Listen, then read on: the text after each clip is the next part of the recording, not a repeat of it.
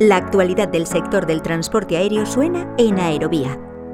Sí, yo el, otro día discutía con unos compañeros hablando de, la agencia que nosotros tenemos que competirla también a niveles técnicos, o sea, principalmente a niveles técnicos, que la provincia de Teruel puede competir de igual a igual en cuestión climática, meteorológica, de calidad de los cielos, de inversión investigadora o, empresarial, tenemos que hacer una buena candidatura en esos términos, pero no podemos obviar que es cierto que detrás de la creación de la Agencia Espacial hay un real decreto de descentralización y un gobierno que ha asumido en este caso, bueno, pues que tiene una deuda con una España más vaciada y que hay que intentar revertir esa deuda llevando a esos territorios posibles proyectos que permitan atraer empleabilidad, generar nuevas sinergias y nuevas y nuevas economías. Y si por algún sitio habría que empezar, bueno, pues creo que la provincia de Teruel, así es el paradigma de esa España vaciada y olvidada, con falta de infraestructuras, con falta de instalaciones y por lo tanto creo que sería un gesto importante por parte del, del gobierno de empezar por aquella provincia, bueno, pues con los problemas como tiene Teruel, que además en los últimos años se ha convertido casi en una de las protagonistas